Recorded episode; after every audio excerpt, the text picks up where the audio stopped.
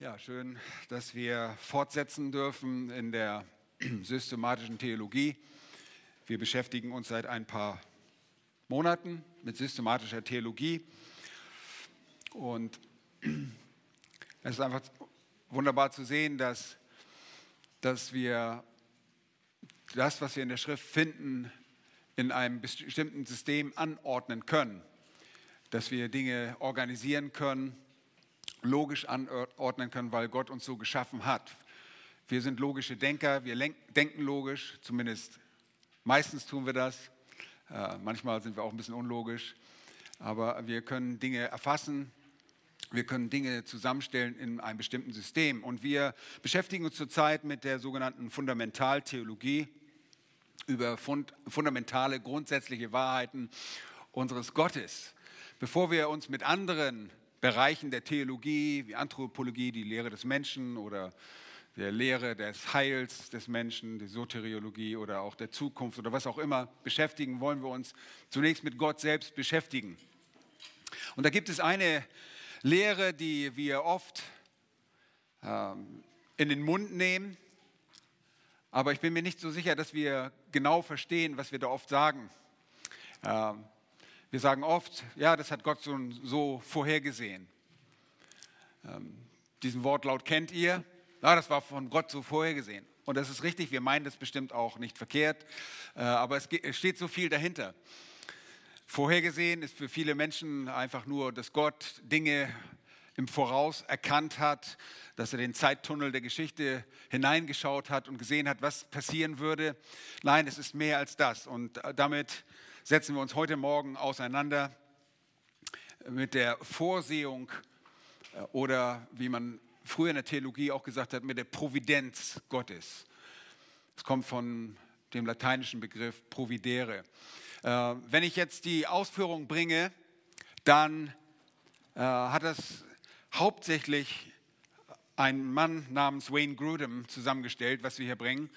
Auch das, was Pascal letztes Mal über die Dreieinigkeit gebracht hat, kommt aus den Notizen, die Carrie Green aus den Büchern von, äh, aus dem Buch der systematischen Theologie von Wayne Grudem zusammengestellt hat. Unter anderem auch Notizen von äh, Trevor Cragen, unserem Theologieprofessor, aber ich habe das noch erweitert von äh, Millard Erickson, äh, auch ein weiteres Buch über die systematische Theologie und ein gewisser Heppe äh, aus dem 19. Jahrhundert ähm, ich habe das einfach nur so übernommen, wie Carrie das zusammengestellt hat, aus diesen Büchern. Und teilweise haben wir das einfach wortwörtlich übernommen. Deshalb geben wir jetzt unsere Quellen an. Ähm, das haben wir nicht erfunden. Wir erfinden nicht das Rad, sondern wir greifen auf andere Theologen zurück, die schon ihre Arbeit verrichtet haben. Wir haben das natürlich alles selbst geprüft. Und das, was wir heute Morgen hier weitergeben oder was ich weitergeben, dafür stehen wir auch. Das glauben wir auch. Das sollten wir auch, oder? Okay, es geht also um die Vorsehung Gottes, Gottes Vorsehung, äh, im Englischen auch, da wird es direkt so gesagt, God's Providence. Ähm, und lasst uns mal die erste ähm, Folie ansehen. Ich möchte euch eine kurze Einleitung geben. Also über den Begriff als solches finden wir nichts in der Schrift. Ihr könnt jetzt zur Konkordanz gehen und versuchen, diesen Begriff zu suchen, genauso wie die Dreieinigkeit Gottes. Ihr sucht und sucht und sagt, was lehren die bloß in der Bibelgemeinde Berlin? Weder die Dreieinigkeit noch die Vorsehung Gottes finde ich so in der Schrift als Begrifflichkeit. Nun, ich habe euch gesagt, der Begriff als solches stammt aus dem lateinischen providere und das bedeutet buchstäblich vorhersehen. Und traditionellerweise wurde dieser Begriff in der Theologie dazu benutzt, um Gottes fortwährende Beziehung zu seiner Schöpfung zu beschreiben. Also das Vorhersehen ist nicht ein nur passiver Blick oder ein aktiver Blick Gottes in die Zukunft und sagt, ha, das und das wird geschehen. Gott sieht das voraus. Er guckt mit seinem Fernglas in die Zukunft und sagt, das und das wird alles geschehen. Nein, es ist die aktive Mitwirkung, es ist das aktive Eingreifen Gottes in ähm, seine ganze Schöpfung. Es ist die fortwährende Beziehung zu seiner Schöpfung. Nun, wer diese Lehre akzeptiert, bewahrt sich dadurch vor vier häufig auftretenden Irrtümern in Bezug auf Gottes Beziehung zu seiner Schöpfung. Und das allererste steht schon hier dran. Er bewahrt sich vor der Lehre des Deismus. Deismus, ich bin nicht ganz sicher, ich glaube, er trat in England auf. Äh, Ende des 17. Jahrhunderts wurde er sehr bekannt oder da wurde die Begrifflichkeit bekannt, äh, the British Deism. Äh, Ende des 17. Jahrhunderts, gleich nach dem Dreißigjährigen Krieg irgendwann da. Ähm, aber in der Zeit trat es auf und man sagte damit, dass Gott die Welt geschaffen hat und dann hat sich der alte Großvater einfach zurückgesetzt und hat sie sich selbst überlassen. Ja, Gott ist praktisch, nimmt eigentlich eine Zuschauerstellung ein. Nun, dafür werden wir bewahrt, wenn wir uns die Providenz, äh, die, die Vorsehung Gottes anschauen. Okay? Zweitens werden wir bewahrt vor einer Lehre, die wir als Pantheismus kennen. Pantheismus lehrt, dass die gesamte Schöpfung eigentlich gar nicht wirklich existiert. Sie ist bloß ein Bestandteil Gottes. Pan heißt alles und Theos ist Gott, also Gott ist in allem, Gott ist alles. Gott ist überall zu finden. Gott ist diese Kanzel nach dieser Lehre, Gott ist überall in allen Dingen zu finden. Nun, Vorsehung hingegen lehrt uns, dass Gott zwar in einer aktiven und äh, mitwirkenden Beziehung und Verbindung zu seiner Schöpfung steht, sich aber wirklich grundlegend von ihr unterscheidet. Er ist nicht ein Geschöpf, sondern er ist der Schöpfer. Drittens werden wir davor bewahrt, an irgendeinen Zufall zu glauben. Leute, wenn wir das bisher noch nicht gelernt haben in der Bibelgemeinde Berlin, Zufall gibt es nicht. In keiner Art und Weise. Ich weiß, wir, wir benutzen diese Worte manchmal so frei und leger und äh, einfach so locker und sagen, ach, ich habe dich zufällig getroffen. Und wir wissen, was wir damit meinen, aber es gibt keinen Zufall. Zufall lehrt, dass alle Ereignisse völlig zufällig und zufällig bestimmt wurden. Das gibt es nicht. Okay, wir gehen äh, etwas später nochmal darauf ein.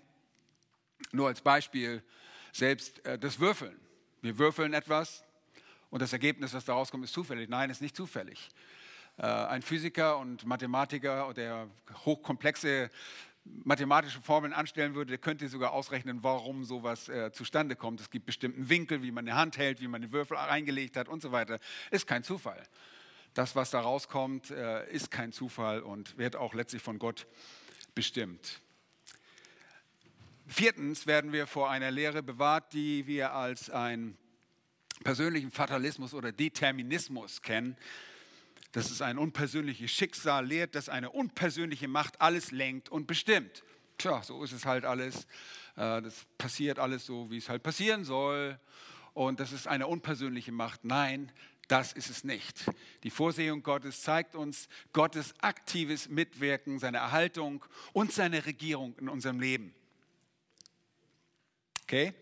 Das ist sehr wichtig und deshalb ist die Lehre der Vorsehung Gottes, der Providenz Gottes eine sehr, sehr schöne Lehre, der, die uns alle heute äh, fröhlich nach Hause gehen lässt, weil wir wissen, dass Gott absolute Kontrolle besitzt in allem.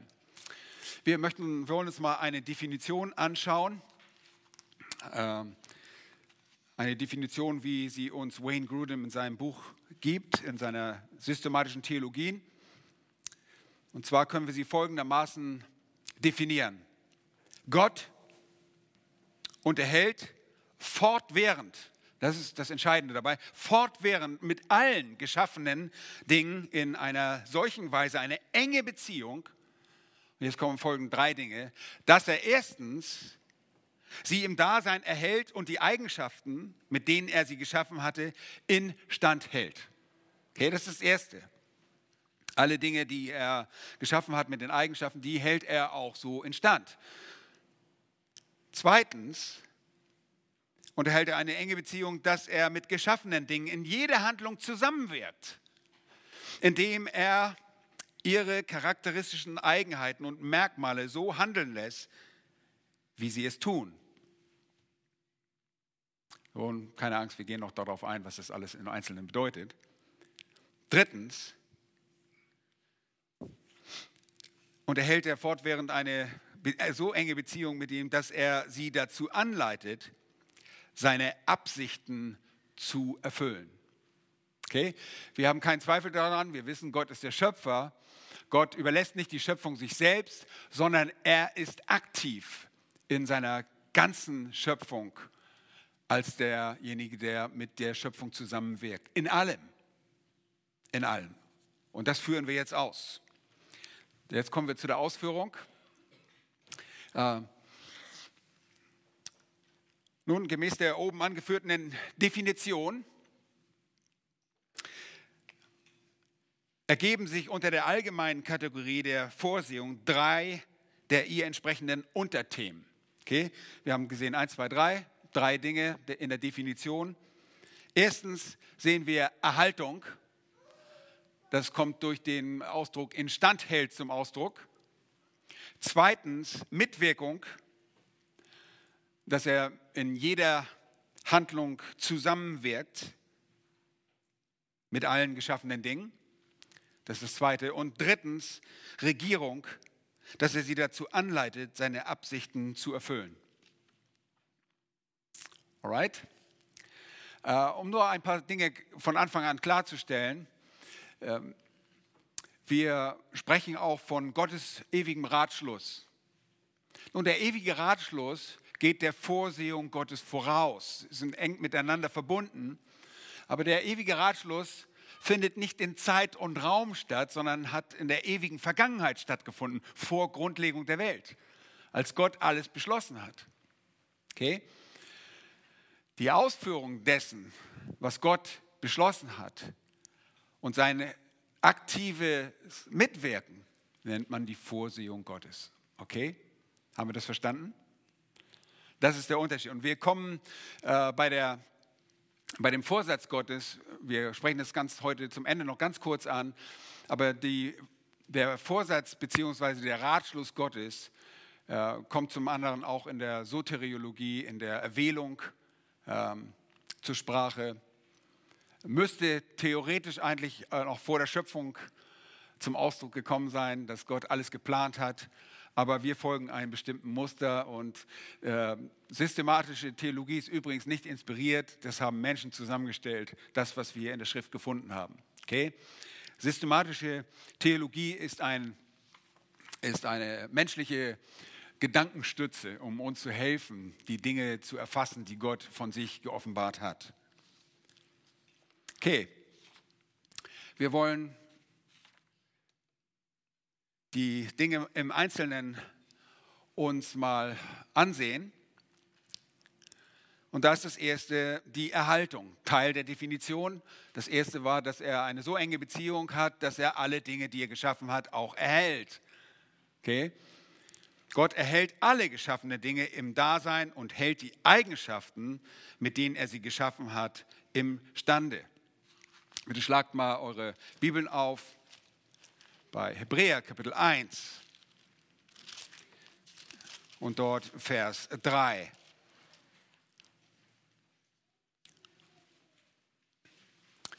Da wird von Jesus, dem Sohn Gottes, gesprochen.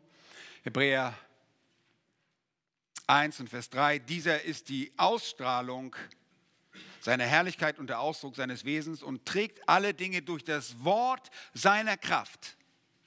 Darauf kommt es mir an, auf diesen einen kleinen Satz, der hier steht in Hebräer 1, Vers 3.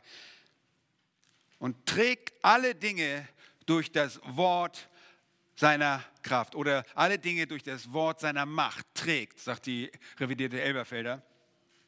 Und das griechische Wort tragen, Phero, bedeutet wörtlich nicht nur aufrechterhalten, sondern äh, tragen und spricht von einem aktiven, zielbewussten Kontrolle über das, was von einem zu einem anderen Ort getragen wird. Okay? Im Neuen Testament wird es benutzt, um zu beschreiben, wie ein Gegenstand von einem Ort zu einem anderen getragen wird.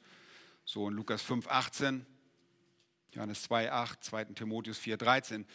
Aber das Wort hier ist in, als, als ein Partizip Präsens, Pheron in Hebräer 1,3 verdeutlicht, dass es Jesus ist, der fortwährend, erinnert euch, fortwährend alle Dinge im Universum trägt und letztlich aufrechterhält. Und zwar wie? Was steht hier in Hebräer 1, Vers 3? Durch das Wort seiner Macht. Versteht ihr das? Ja oder nein? Ihr guckt alle ein bisschen entgeistert, aber das ist ja nichts, nichts wirklich eine grundlegende äh, neue Wahrheit, die ihr noch nicht kanntet. Er hält alles aufrecht. Er trägt alles durch das Wort seiner Macht. Er spricht und so wird es sein. Gott sagt ein Wort und er hält diese Dinge durch sein Wort. Äh, in Kolosser Kapitel 1, Vers 16 und 17 heißt es, denn in ihm ist alles in den Himmeln und auf Erden geschaffen worden, das Sichtbare und das Unsichtbare, es seien Throne oder Herrschaften oder Gewalten oder Mächte, alles ist durch ihn und zu ihm hingeschaffen. Und er ist vor allem und es besteht, sehr wichtig, und es besteht alles durch ihn. Alles besteht durch ihn. Okay, ohne unseren Gott würde nichts bestehen. Es würde alles auseinanderfallen. Die ganze Schöpfung würde sich auflösen, wenn nicht Gott, der Sohn, alles durch sein, das Wort seiner Macht zusammenhalten würde. Er gibt ihm Fortbestand. Das ist interessant, oder? In Apostelgeschichte 17 und Vers 28 lesen wir, denn in ihm leben und weben und sind wir. Wie auch einige eurer Dichter gesagt haben, denn wir sind auch sein Geschlecht. In ihm leben und weben und sind wir. Das ist Apostelgeschichte 17, 28. Und da heißt es in Nehemiah Kapitel 9, Vers 6, du Jahwe, bist es du allein, du, du hast die Himmel gemacht, die Himmel der Himmel und all ihr Heer, die Erde und alles, was darauf ist, die Heere, Meere und alles, was in ihnen ist, und du machst dies alles lebendig. Und das Heer des Himmels wirft sich vor dir nieder. Nun, Gott ist aktiv involviert, er ist aktiv der Erhalter der Geschichte. Er ist der Schöpfer und so beten wir auch oft, wir beten ihn an als Schöpfer und Erhalter der Dinge. Und sie bleiben so lange bestehen, wie er das will. In Hiob 34, 14 und 15 heißt es, wenn er sein Herz nur auf sich selbst richtete, seinen Geist und seinen Atem zu sich zurückzöge, so würde alles Fleisch insgesamt verscheiden. Das ist interessant. Wir bestehen nur, weil er uns am Leben erhält. Nun, indem Gott alle Dinge erhält, die er geschaffen hat, lässt er sie auch die Eigenschaften behalten, mit denen er sie erschuf. Und die Erhaltung dieser Dinge bildet somit auch die Grundlage für die Wissenschaft, für Naturwissenschaft. Gott schafft Wasser und er lässt das Wasser so sein, wie es immer war. Die Eigenschaften des Wassers, die ändern sich nicht ständig. Okay, jetzt wird mir einer sagen, ja, aber wir können unterschiedliche Formen des Wassers haben. Wir können sie als Eis haben, gut, wir können sie als Flüssigkeit haben, wir können sie als Dampf haben. Auch das macht Gott. Wir werden das noch sehen. Aber das ist die Grundlage für Naturwissenschaft. Gott schuf und hält das Universum aufrecht so dass nachvollziehbare und vorhersehbare Abläufe erkennbar sind. Wir haben bestimmte Gesetzmäßigkeiten, die wir als Menschen einfach nicht aufheben können. Gott hat sie so ins Dasein gerufen und er hält sie als solche auch, und zwar aktiv. Nicht als Opa, der im weißen Stuhl sitzt, in seinem Schaukelstuhl und jetzt irgendwo die Schöpfung sich alleine überlassen hat, sondern er ist aktiv dabei. Dinge in der Geschichte und in der Natur zu kontrollieren und zu erhalten.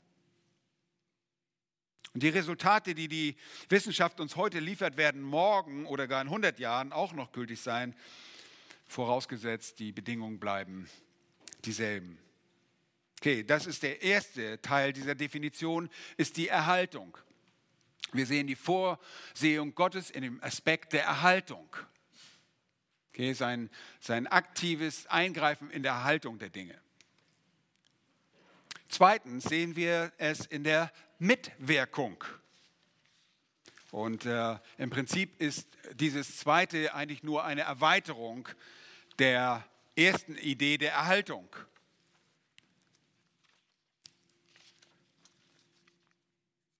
Gott wirkt mit geschaffenen Dingen in jeder Handlung zusammen, indem er ihre charakteristischen Eigenschaften und Merkmale sich so verhalten lässt, wie sie es tun.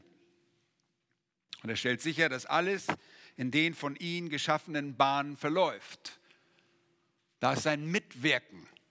Und ihr seht, das ist so eng mit, dem, mit der Erhaltung verbunden. Das ist nur ein etwas weiterer Gedanke.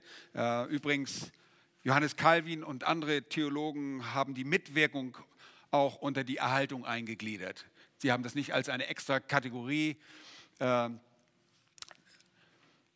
hingestellt, sondern alles äh, unter die Kategorie der Erhaltung eingefügt. Ich glaube, dass es trotzdem hilfreich ist, auch diese zusätzliche Kategorie zu haben. Der Aspekt der Mitwirkung ist bereits in der Vorsehung bei der Erhaltung vorhanden. Es ist eine Erweiterung. Paulus schreibt, und schlag bitte mal auf, Epheser Kapitel 1 und Vers 11. In Epheser Kapitel 1 und Vers 11 lesen wir folgendes.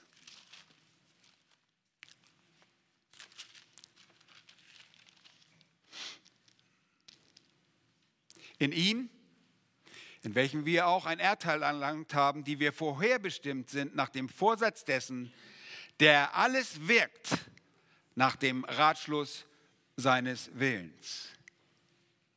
Der alles nach dem Rat seines Willens wirkt, steht dort in Epheser 1, Vers 11. Und das mit wirken übersetzte Verb äh, kennen wir auch Energeo, kennen wir Energie, kommt, leiten wir das Wort Energie ab, bedeutet wörtlich, dass Gott alle Dinge zustande bringt. Dass er sie wirkt. Und zwar gemäß seinem Willen. Kein Ereignis innerhalb seiner Schöpfung steht deshalb außerhalb seiner Vorsehung. Gott ist überall involviert, in jeder Aktion, in jeder Handlung, in jedem Geschehen. Und diese Tatsache ist für uns nicht immer zu erkennen, es sei denn, wir lesen die Schrift. Dort wird es uns gesagt, dass Gott überall aktiv mitwirkt. Okay, wir sehen es nicht. Gottes erhaltendes und mitwirkendes Werk ist anhand von Beobachtung nicht immer klar zu erkennen. Wenn wir nur in die, in die Welt gucken, denken wir, das läuft alles von selbst ab. Deshalb wenden wir uns nun der Schrift zu und beginnen einfach mal uns ein paar Dinge anzuschauen. Und zwar fangen wir an mit der unbelebten Schöpfung. Die unbelebte Schöpfung. Nun, vieles in der Natur scheint uns einfach natürlich zu sein. Es ist aber Gott selbst, der uns sagt, dass er selbst die treibende Kraft ist. Gott lässt diese Dinge geschehen. Und da lesen wir im Psalm 148, Vers 8, Feuer und Hagel, Schnee und Nebel, Sturmwind, der sein Wort vollzieht. Das sind Dinge, die er verursacht. In Hiob, Kapitel 37, Vers 6, 10 bis 13, da heißt es, denn zum Schnee spricht er, fall zur Erde. Ist das nicht interessant? Was machen wir, wenn wir eines guten Abends auf der auf dem Weg nach Hause sind und es fängt an zu schneien. Oh, es schneit. Ja? Benutzen wir nicht diesen, äh, dieses Fürwort es? Nee, er lässt es schneien, oder? Wir beurteilen, dass es schneit. der zum Schnee spricht, Fall zur Erde und so auch zum Regenguss und zu seinem gewaltigen Regengüssen. Hiob 37,10. Durch den Atem Gottes gibt es Eis. Ihr Lieben, wenn ihr Eis lutscht, nein, das ist damit nicht gemeint, aber Gott macht das durch seinen Atem, er macht Eis. Und die Weite des Wassers liegt in Enge. Auch mit Nass belastet er die Wolke, streut weiß umher sein lichtes Gewölk. Und das zieht ringsumher, sich hin und her wenden nach seiner klugen Steuerung. Leute, wenn ihr euch über die Wolken aufregt, über wen regt ihr euch letztlich auf? Gott, oder? Oh, schon wieder eine Wolke, ich wollte eigentlich in der Sonne liegen, ich wollte eigentlich die Sonne anbeten, jetzt kommt ja schon wieder so eine blöde Wolke. Oh. Hey, nach seiner klugen Steuerung um auszuführen alles, was er ihnen gebietet. Hey, wenn es heute geregnet oder gestern geregnet hat, dann hat der Herr das diesen Wolken geboten. Das soll so geschehen. Er hat nicht einfach gesagt, okay, ich überlasse die Welt sich selbst, mal sehen, was da für eine Katastrophe draus wird. Nein, er steuert diese Dinge. Und dann heißt es, um auszuführen alles, was er ihnen gebietet über die Fläche des Erdkreises, sei es zur Züchtigung, sei es für seine Erde, sei es zur Gnade, er lässt sie es finden. Und ähnliche Aussage finden wir in Hiob 38, 22 bis 30. Im Psalm, Kapitel 35, Verse 6 und 7 lesen wir alles, was Jahwe wohlgefällt, tut er in den Himmeln und auf der Erde. Was hier auf der Erde geschieht, ist alles gemäß seinem Wohlgefallen. Und wir kommen noch später auf ein bestimmtes Problem, das ihr jetzt sofort im Hinterkopf habt, wenn ihr ein bisschen mitdenkt. Vielleicht seid ihr auch schon eingeschlafen, ich weiß es nicht. Aber wenn ihr mitdenkt, dann werdet ihr sagen, Moment, alles, was hier auf der Erde ist, nach seinem Wohlgefallen. Ja, alles muss letztlich zu seinem ultimativen Wohlgefallen dienen und seinen ultimativen Zielen.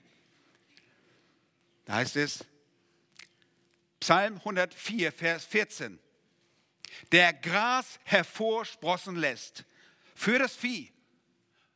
Moment, Irgendein Botaniker könnte dir sagen, hier, das Gras, das sprießt, weil da kommt Sonne, da gibt es Nahrung, da gibt es irgendwelche Nährstoffe und deshalb wächst es. Die Bibel sagt uns, hier steht, dass Gott das Gras hervorsprossen lässt. Er lässt es hervorsprossen.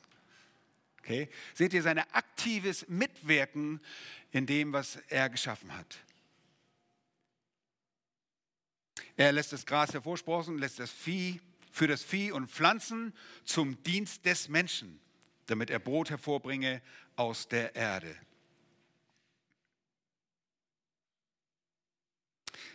Hiob stellt, äh, es werden ein paar Fragen in Hiob gestellt, die aufzeigen, dass Gott derjenige ist, der Kontrolle hat. In Hiob 38 heißt es Vers 12, hast du einmal in deinem Leben dem Morgen geboten? Hast du die Morgenröte ihre Städte wissen lassen? Gott gebietet der Sonne aufzugehen. In Matthäus Kapitel 5, bitte schlagt das auch mal ganz kurz auf, ist auch ein sehr interessanter Vers. Aus der Bergpredigt unseres Herrn Jesus Christus.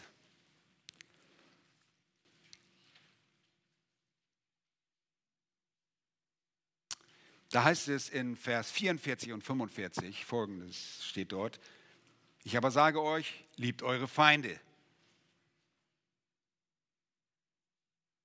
Segnet, die euch fluchen, tut wohl denen, die euch hassen und bittet für die, welche euch beleidigen und verfolgen, damit ihr Söhne eures Vaters im Himmel seid. Denn er lässt seine Sonne aufgehen über Böse und Gute und lässt es regnen über Gerechte und Ungerechte. Seht ihr, wie hier der Sonnenaufgang, die Sonne, das Bescheinen der Sonne, der Erde Gott zugeschrieben wird und nicht irgendeinem natürlichen Vorgang? Es ist Gott. Er lässt es regnen. Er bestimmt es. Und das ist sehr wichtig. Das ist also Gottes Einwirken in die unbelebte Schöpfung, aber auch in die belebte Schöpfung, sprich die äh, Tiere. Und die Schrift bestätigt, dass Gott die wilden Tiere des Feldes ernährt. Er tut es. Er gebraucht sogar Tiere. Er hat absolute Souveränität über Tiere. Was für Beispiele haben wir in der Schrift? Was macht er mit dem großen Fisch, der da irgendwo im Mittelmeer rumschwimmt und denkt, Mann, irgendwie habe ich Hunger auf so einen Propheten. Gott sagt, hey, da schwimmt einer, hol ihn dir, schnapp ihn dir und spuck ihn wieder aus. Und er hat Macht über diese Fische, er kontrolliert das alles. Aber nicht nur in einer übernatürlichen Art und Weise, sondern er sorgt einfach für sie. Und auch da habe ich eine ganze Reihe von äh, Bibelversen. Ich sehe nur, dass mir die Zeit wegläuft, wenn ich die alle durchgehe. Drittens, wirkt er auch mit in scheinbar willkürliche oder zufällige Ereignisse. Da ist er der Mitwirkende. Okay? Und wohl dem, der das Wort scheinbar richtig gut versteht. Meine Tochter wusste schon, dass jetzt eine Vorlesung, nein, eine Erklärung zu dem Wort scheinbar kommt. Ihr wisst es schon, scheinbar, wenn etwas so scheint, als ob, dann ist es nicht so. Wenn ich sage zu dir, du bist scheinbar sehr klug, dann ist es eine Beleidigung. Wenn ich aber sage, du bist offenbar klug, dann ist es ein Lob. Also scheinbar willkürliche, zufällige Ereignisse, die sind nicht willkürlich. Sie sind nicht zufällig. Und vom Standpunkt eines Menschen aus betrachtet ist das Loswerfen, heute das Würfelwerfen oder das Würfeln oder eine Münzenwerfen, ein typisches Beispiel sogenannter zufälliger Ereignisse. Die Schrift lehrt uns aber, dass Gott über all diesen Dingen wacht und dass er das Resultat bestimmt. Da heißt es in Sprüche 16, Vers 33, im Wandgebausch schüttelt man das los. Aber all seine Entscheidung kommt von Jahwe. Das ist interessant. Gehst du hin und sagst, hey, lass uns mal eine Entscheidung treffen, wir würfeln mal. Der Ausgang dieses Würfelns ist das, was Gott bestimmt hat. Okay, ich, ich sage damit nicht, dass es weise ist, bitte entscheidet nicht so auf diese Art und Weise. Aber letztlich steht Gott immer über allen Dingen, auch deiner Torheit, selbst deiner Sünde und, deiner, und der Bosheit dieser, in der Welt.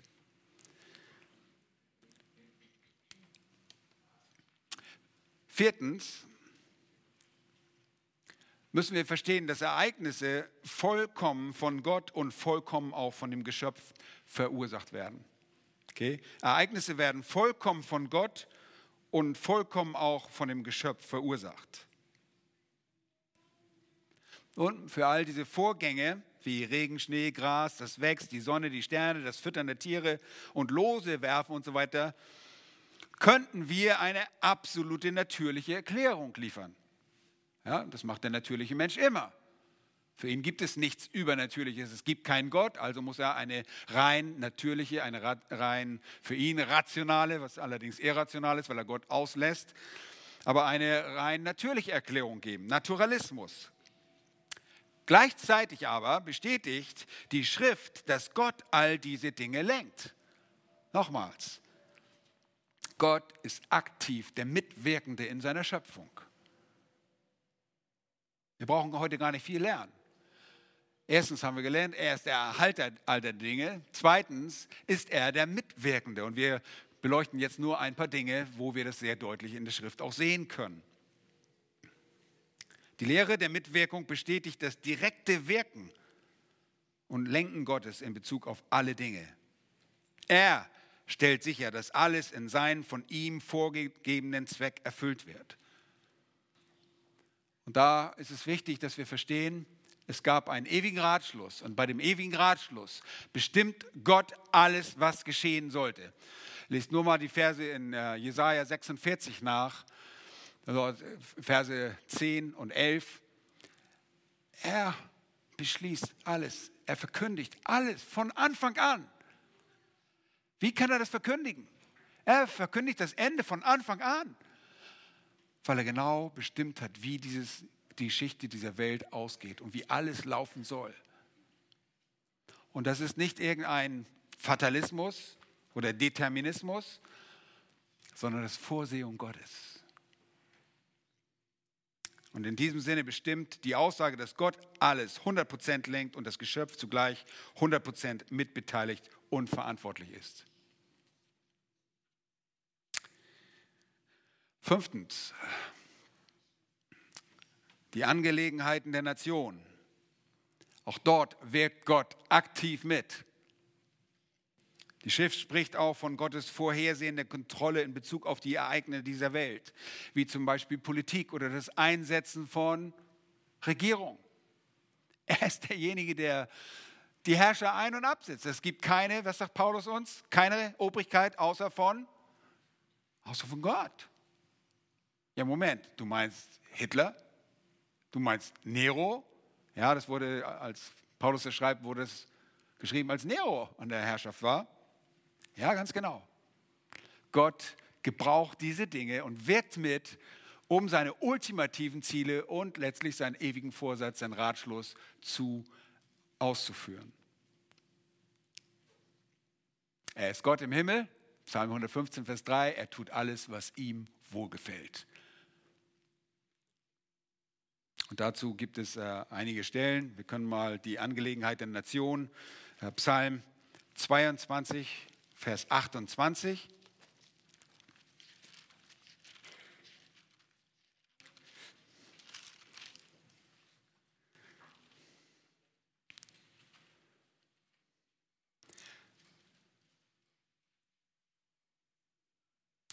Da heißt es, daran werden gedenken und zum, zu Jahwe umkehren alle Enden der Erde. Vor dir werden anbeten alle Geschlechter der Heiden. Meint ihr, das schafft unser Gott? Dass alle anbeten werden? Und mittlerweile beten schon Menschen aus allen Nationen Gott an, aber eines Tages werden sich alle beugen müssen. Wir glauben, dass Gott das Millennium, das tausendjährige Reich aufrichtet und in diesem Reich werden die Nationen Israel auch Ergebenheit heucheln. Okay? Sie heucheln, aber sie ergeben sich und sie werden das tun, weil offene Rebellion mit Tod bestraft wird. Aber Gott hat absolute Kontrolle über das, was in der Welt geschieht. Leute, das ist so ein großer Trost zu wissen, dass wir nicht verzweifeln müssen nach einer Wahl, die angeblich die ganze, das ganze Schicksal dieser Welt bestimmen sollte, ob ein Trump oder eine Hillary Clinton, Clinton an die Macht kommt. Wisst ihr was? Gott sitzt auf dem Thron. Er regiert. Er wirkt sogar mit. Er setzt diese Leute ein. Und er setzt Leute wieder ab.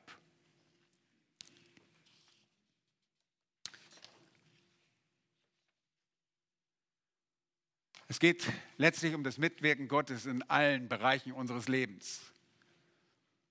Und es ist wirklich erstaunlich, wenn wir uns dessen bewusst werden wie Gott die verschiedenen Aspekte des Lebens führt und lenkt. Und die Schrift bestätigt das an so vielen Orten. In der Bergpredigt in Matthäus 6, Vers 11 lehrt Jesus, gib uns heute unser tägliches Brot. Wisst ihr was? Wenn ihr heute gegessen habt, wer hat euch dieses Essen gegeben? Unser Herr.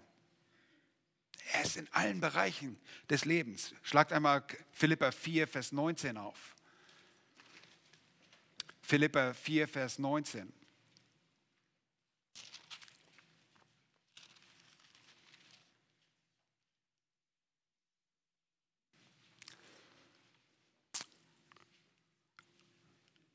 Da heißt es, mein Gott aber wird allen euren Mangel ausfüllen nach seinem Reichtum in Herrlichkeit in Christus Jesus.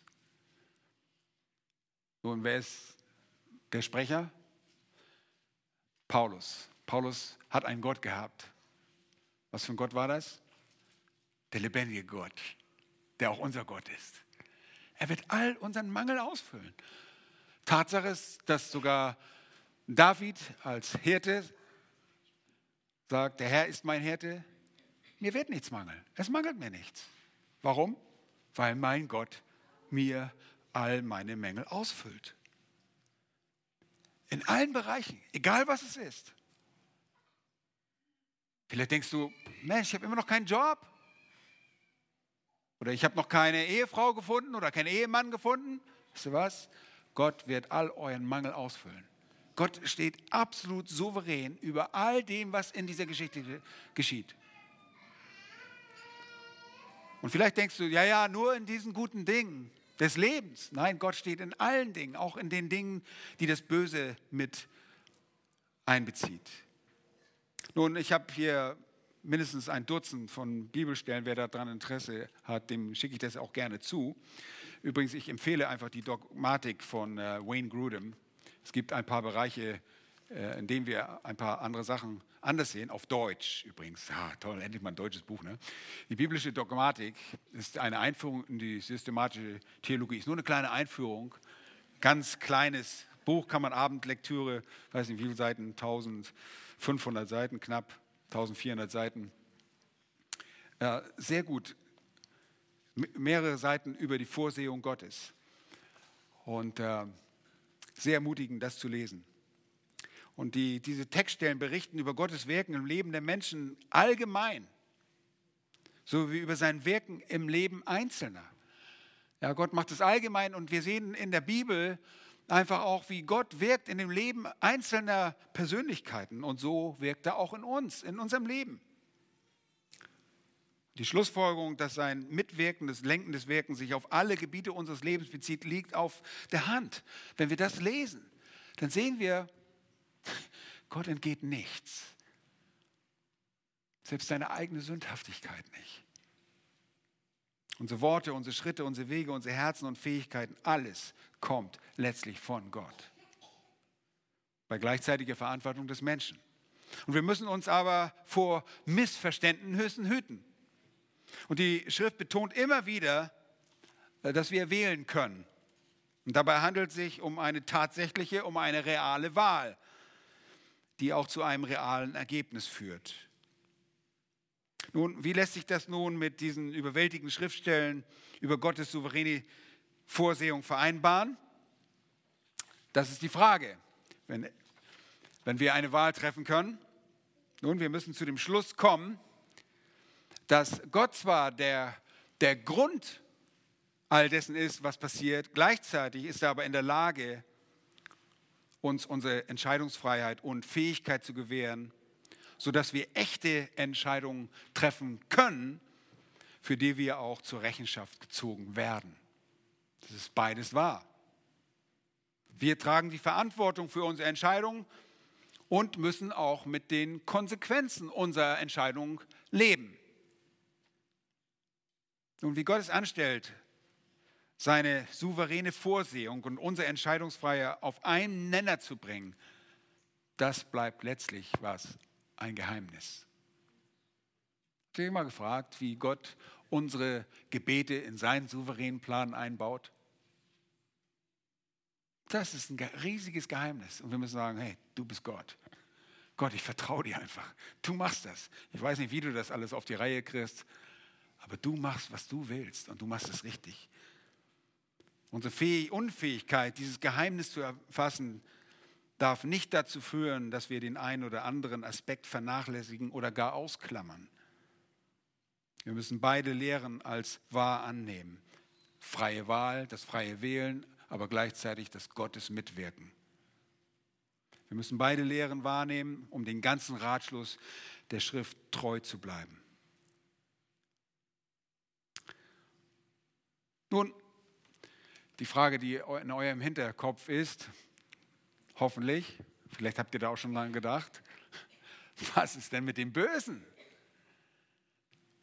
Wenn Gott alles wirkt, wenn Gott tatsächlich mittels seiner Vorsehung alle Dinge dieser Welt lenkt, dann drängt sich folgende Frage auf. Welche Beziehung besteht zwischen Gott und dem Bösen und dieser Welt? Verursacht Gott die bösen Taten der Menschen, die sie verrichten? Wenn dem so ist, ist er dann auch nicht für die Sünde verantwortlich? Nun, es gibt sehr viele Schriftstellen und Hinweise in der Schrift, die beschreiben, wie Gott indirekt böse Geschehnisse bewirkt oder zuließ, das Böse benutzt. Okay? Das sehen wir, eindeutig. Und einer der Paradebeispiele ist, finden wir im ersten Buch Mose. Äh, schlagt einfach mal 1. Mose Kapitel 45 auf. Ihr erinnert euch an ein sehr verwöhntes kleines äh, Kind, das junge Kind, das dem Jakob geboren wurde, das er zu seinem Lieblingskind machte und verwöhnte. Und der Typ hat sich auch so verhalten wie so ein kleiner verwöhnter Bengel. Aber diesen Bengel konnten seine Brüder nicht leiden. Und die waren ganz nett zu ihm, haben gesagt, oh, wir lieben dich so sehr. Du darfst eine Reise nach Ägypten machen. Nein, das war sehr böse, was sie da getan haben. Erinnert ihr euch? Was war eigentlich ihre Absicht? Ihn umzubringen. Aber es kam einfach dazu, dass sie ihn in eine Zisterne geworfen haben und dann kam ein, nach Gottes Vorsehung eine Karawane vorbei, an die sie ihn verkauften. Sehr lieb, sehr ganz gnädig waren sie zu ihm. Sie haben ihn sehr zuvorkommend behandelt. Nein, das waren böse Taten. Sehr, sehr böse war das.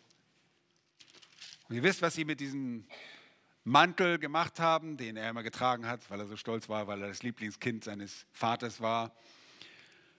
Den haben sie in Blut getränkt und haben sie dem alten Vater vorgelegt und ihm glauben lassen, dass er von wilden Tieren zerfleischt wurde und gefressen wurde.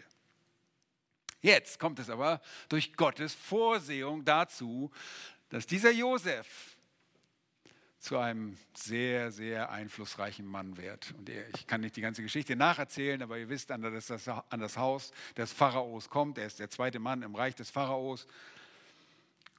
Und es kommt zu einer Hungersnot sodass auch Israel, das heißt die Söhne Jakobs, nach Ägypten kommen müssen. Und rein zufällig, oh nein, Entschuldigung, ich muss mich korrigieren, Zufälle gibt es ja nicht. Nach der Vorsehung Gottes begegneten jetzt die Brüder ihren Bruder, den sie verkauft haben nach Ägypten, den sie wahrscheinlich schon lange tot glauben oder irgendwo an einer Kette als Sklave, sonst wo in Ägypten. Aber hier lesen wir Folgendes. Josef, der mit seinen Brüdern zu tun bekommt, gibt sich ihnen nach ein bisschen Spielerei mit diesen Brüdern, das hat er, glaube ich, richtig ausgenutzt, kann ich mir so richtig vorstellen, aber er gibt sich ihnen zu erkennen. So heißt es in 1. Mose 45, Vers 5. Oder lass uns mal Vers 4 anfangen. Da sprach Josef zu seinen Brüdern, tretet doch her zu mir. Als sie nun näher kamen, sprach er zu ihnen, ich bin Josef, euer Bruder, den ihr nach Ägypten verkauft habt. Und ihr habt mich so toll behandelt, ihr habt mich so geliebt. Nein, nein.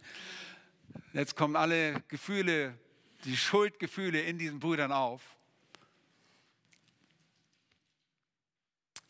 Und das weiß Josef. Und Josef sagt, und nun bekümmert euch nicht und macht euch keine Vorwürfe darüber, dass ihr mich hierher verkauft habt. Denn Schaut mal hin. Zur Lebensrettung hat mich Gott vor euch hergesandt. Ist nicht interessant?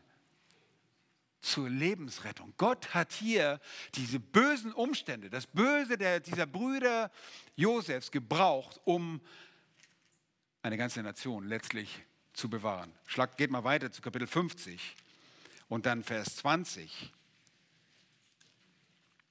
Nachdem Jakob, der Vater, tot ist. Lesen wir in Vers 19, aber Josef sprach zu ihnen, fürchtet euch nicht. Bin ich denn an Gottes Stelle?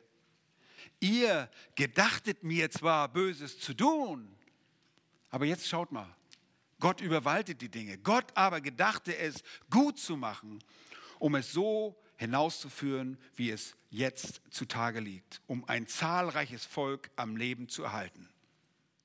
So fürchtet euch noch nicht, euch nun nicht. Ich will euch und eure Kinder versorgen.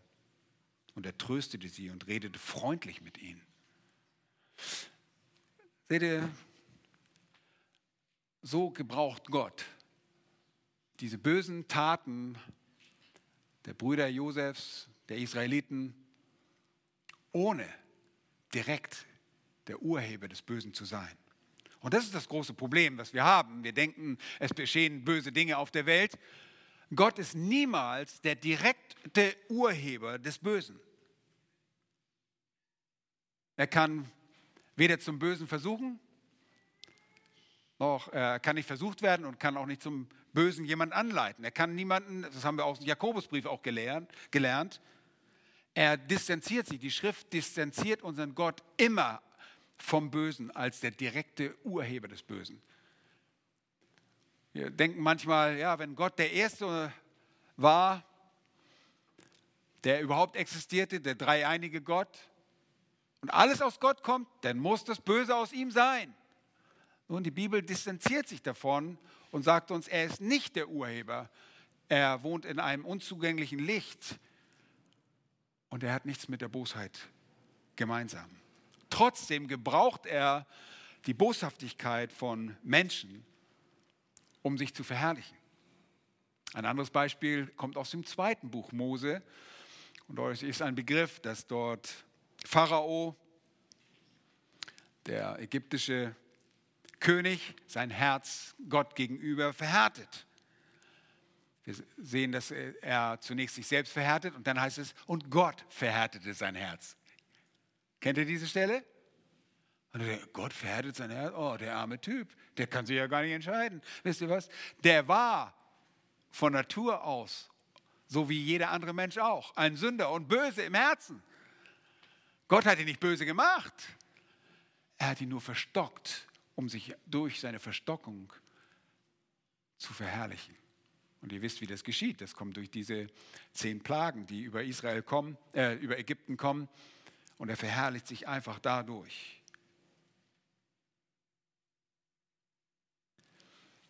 Da heißt es in Römer 9, Vers 17 mit Bezug auf Pharao, was war die Absicht mit all dem?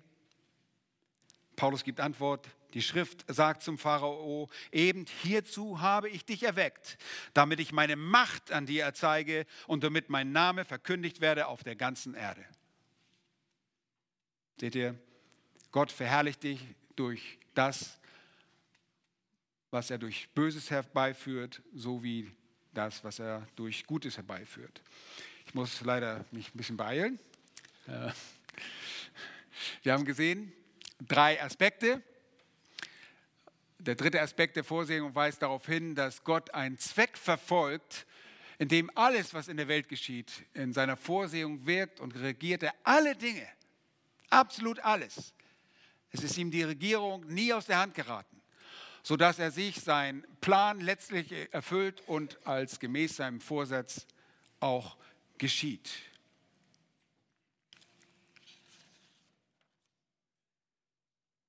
Die Regierung Gottes sagt aber nicht, dass wir uns nicht entscheiden können.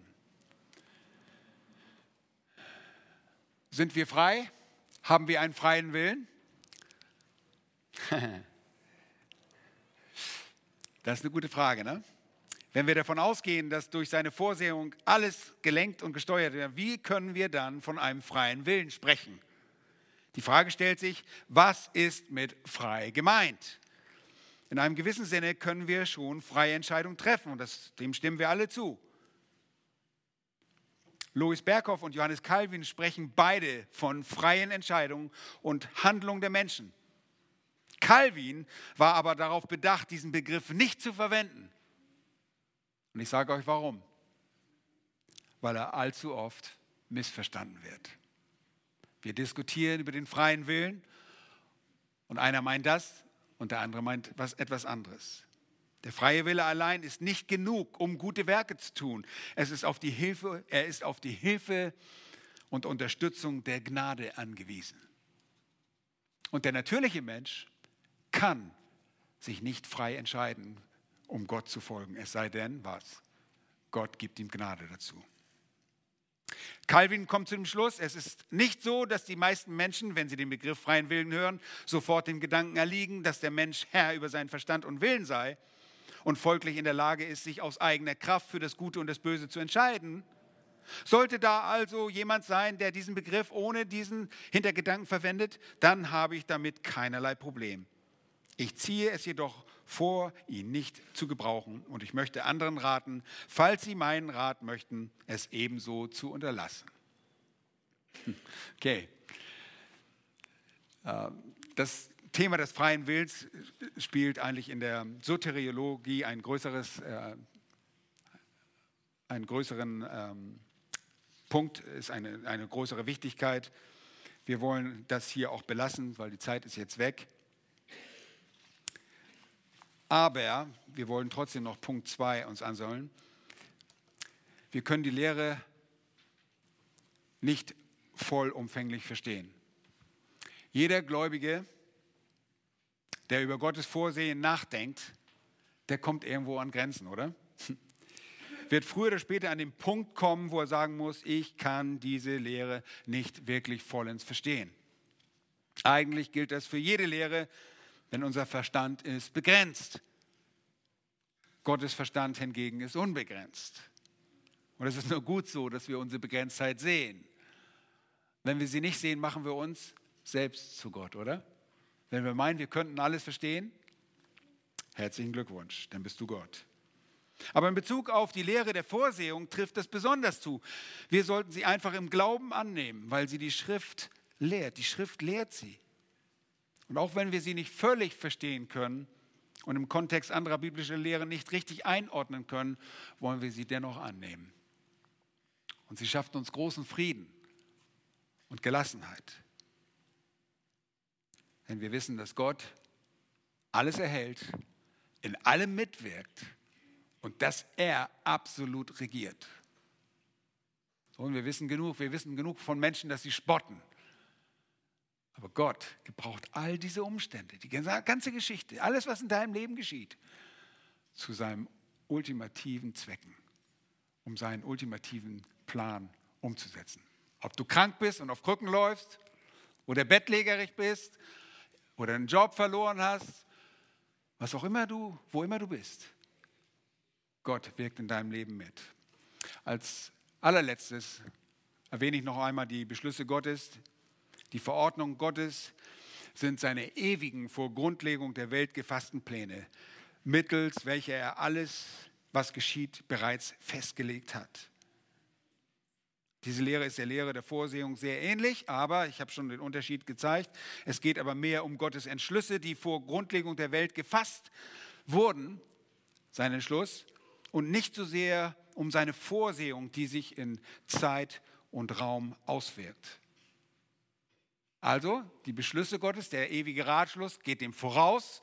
In der Vorsehung sehen wir die Umsetzung Gottes mitwirken und sein Handeln in Zeit und Raum.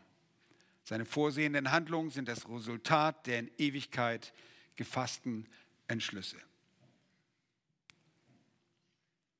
Ihr Lieben, das ist so wunderbar und das erstreckt sich so durch die ganze Schrift dass du nicht immer einmal etwas tun kannst, was nicht Gott schon vorher für dich bestimmt hat.